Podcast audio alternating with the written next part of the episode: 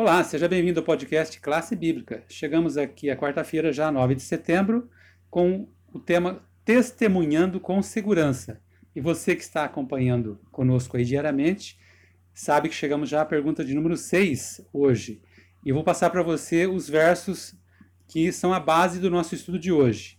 É 1 João 5, 11 a 13, Hebreus 10, 19 a 22 e 1 Coríntios 15, 1 e 2. E a questão é a seguinte: que certeza de vida eterna as Escrituras nos dão que nos permitem testemunhar com segurança de nossa salvação em Cristo? Essa é a questão que o Luciano, que está conosco hoje aqui, vai debater e argumentar para vocês. Tudo bom, Luciano? Tudo bem, Jazel? Olá, você que está nos assistindo, que está nos acompanhando. A gente chega aí a mais um, uma metade da semana, quarta-feira.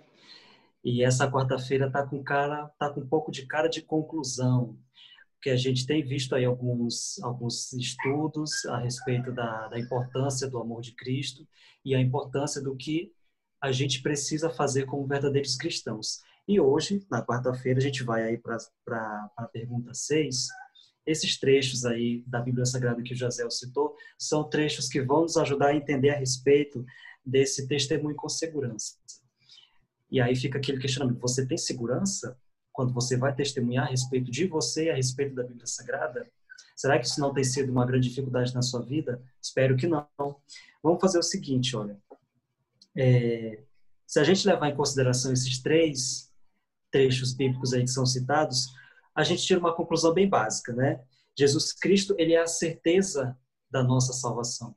É a certeza de que um pontapé inicial foi dado e agora nós precisamos aceitá-la e a partir do momento que nós aceitarmos essa salvação, nós começamos então a transferir essa ideia para as outras pessoas. Então essa é uma atividade também muito conhecida como a transmissão do a, uma forma de fazer discípulos, né? Já que nós somos discípulos, agora a gente precisa também fazer outros discípulos.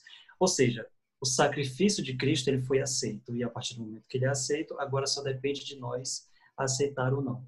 E aí para para a gente começar também a entender a respeito desse de um aspecto que parece estar tão distante do nosso entendimento e ao mesmo tempo está tão próximo, tá? Se a gente não tem certeza do, desse sentimento de salvação, de que Cristo ele realmente morreu na cruz e que agora nós precisamos aceitá-lo como nosso verdadeiro Salvador, como é que nós vamos transmitir essa ideia para as outras pessoas? Possivelmente vai ser uma atividade muito mais difícil, porque como que você consegue né, passar é, esse tipo de informação para as outras pessoas se é algo que você não tem certeza. É, fica bem mais difícil, bem mais complicado para a gente. Então, há cristãos, existem muitos cristãos que são conscienciosos a respeito disso. Eles não sabem se realmente, levando a vida que eles levam nos dias de hoje, se, por exemplo, Cristo voltasse, eles estariam salvos. Você já se fez essa pergunta? Então, muitas pessoas têm isso. E olha só o problema que a gente encontra, né? Imaginando se algum dia nós seremos tão bons o suficiente para que Cristo venha e nos salve. Olha só que coisa um pouco complicada de se entender. Mas não é tão complicado, né? É bem fácil. Inclusive, tem um sábio bem antigo que ele fala a respeito disso. Ele diz o seguinte, ó. No momento que eu olho para mim mesmo, eu não consigo encontrar salvação. Mas no momento em que eu olho para Cristo, automaticamente eu também não consigo encontrar perdição. Porque Cristo é isso, Cristo é vida, Cristo é salvação, ele veio para nos resgatar. E a gente precisa sempre lembrar disso, né? É, tem um trecho aqui do autor na lição que diz o seguinte, trecho muito interessante. Nosso Senhor deseja que cada um de nós se alegre na salvação que ele oferece tão generosamente. Ele quer que experimentemos o que significa ser justificado por sua graça e estar livre da condenação, da culpa e do pecado. Tá? Isso aqui é, uma, é um trecho né, presente aqui no, no guia de estudo, mas está é, tá muito bem próximo daquilo que Paulo falou na carta aos Coríntios, na carta aos Efésios, aos Romanos, aos Hebreus. Então, é algo bem próximo de como que nós podemos entender a graça de Cristo. E nós nos encontrarmos com pessoas que, né, pessoas libertas, que estamos propensos a aceitar essa graça. E essa graça se transforma, portanto, em determinado momento, na nossa salvação. É engraçado porque isso depende só de nós, né? Depende só de nós de aceitarmos Cristo como nosso Salvador. Outro, outra citação que para mim é uma das citação, citações que ficam bem claras sobre o tema de hoje, está lá em 1 João, capítulo 5, versículo 12. Olha o que, o, olha o que João diz, né? O apóstolo João confirmou que aquele que tem o filho tem a vida, aquele que não tem o filho também não tem a vida. Cristo já havia falado isso, né? Então João ele apenas usou é, esse momento, essa experiência para transmitir para as outras pessoas o que realmente do que se trata essa salvação e do que se trata também nós testemunharmos com segurança. Essa essa era a segurança do apóstolo João naquela época que ele tinha vivenciado, né? Bom, e aí